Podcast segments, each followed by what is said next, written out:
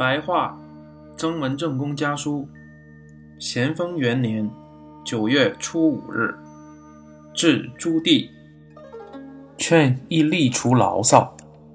成侯、温府、子侄、季弘四弟竹下，近来京城家里大小平安。我的选集又已经开始发作，幸亏还不甚为害，顺其自然。湖南的榜已发，我们县竟一个也没有中。元帝信中说，温帝的文章典例余黄也被压抑，不知道各位弟弟中将来的科名究竟如何？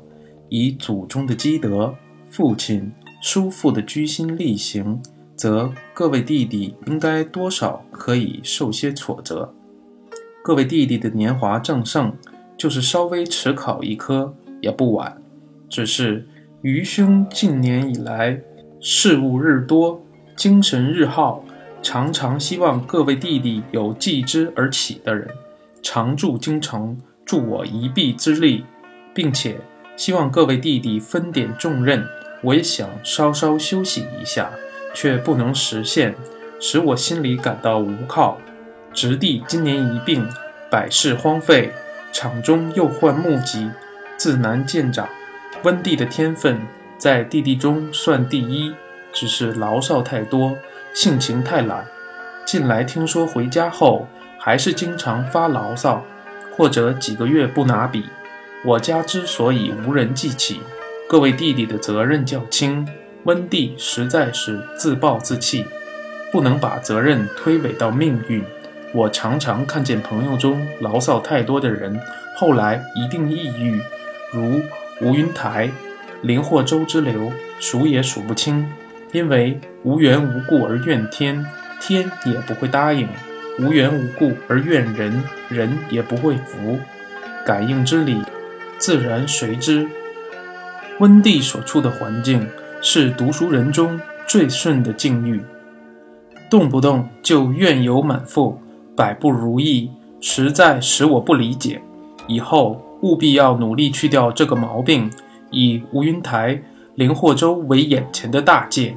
凡遇到牢骚要发之时，就反躬自思，自己有哪些不足，而积蓄了这不平之气，猛然内省，决然去掉。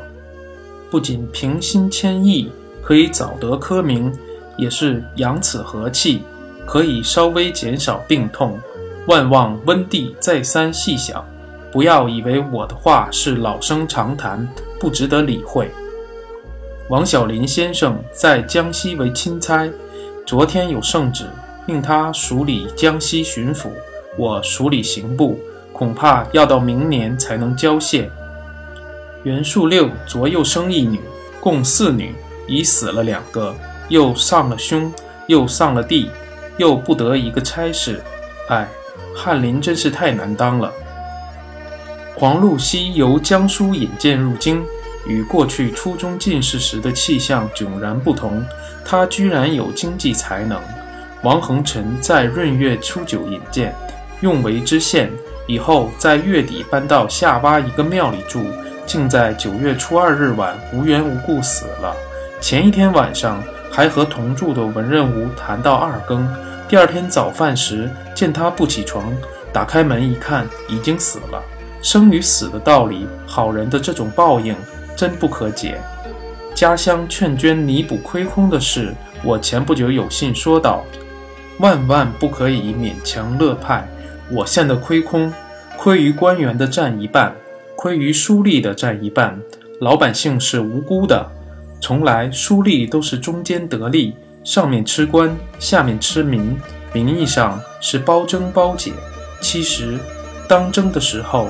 便把百姓做鱼肉而吞吃，当解送的时候，又以官为招引的智而从中拨弄。官索取钱粮于书吏手，好比从虎狼口里讨食，再次请求还是不肯吐，所以积累成大亏，并不是实欠在民，也不是官员自己侵吞了。今年父亲议定粮饷的事，一破从前包征包解的漏风。实在是官民两利，所不利的只是书吏，就是建制台留诸公，也造福商子不小。各位弟弟应该都帮父亲大人办成这件事，只是捐钱补亏空，不要操之过急，一定要人人自愿捐才行。如果稍微有乐派，那么一件好事反而成了利民之举，将来可能反而被书吏找到借口，并且必然串通劣绅，闹得要恢复包征包解的旧律，千万不可不早做防备。梁氏玉处银二百两，月内一定要送过去。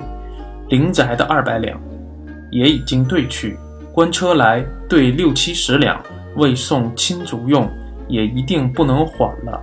但京城家里近来很窘迫，除上述几处不可再兑，信写的不详细，其余容以后再写。兄国藩。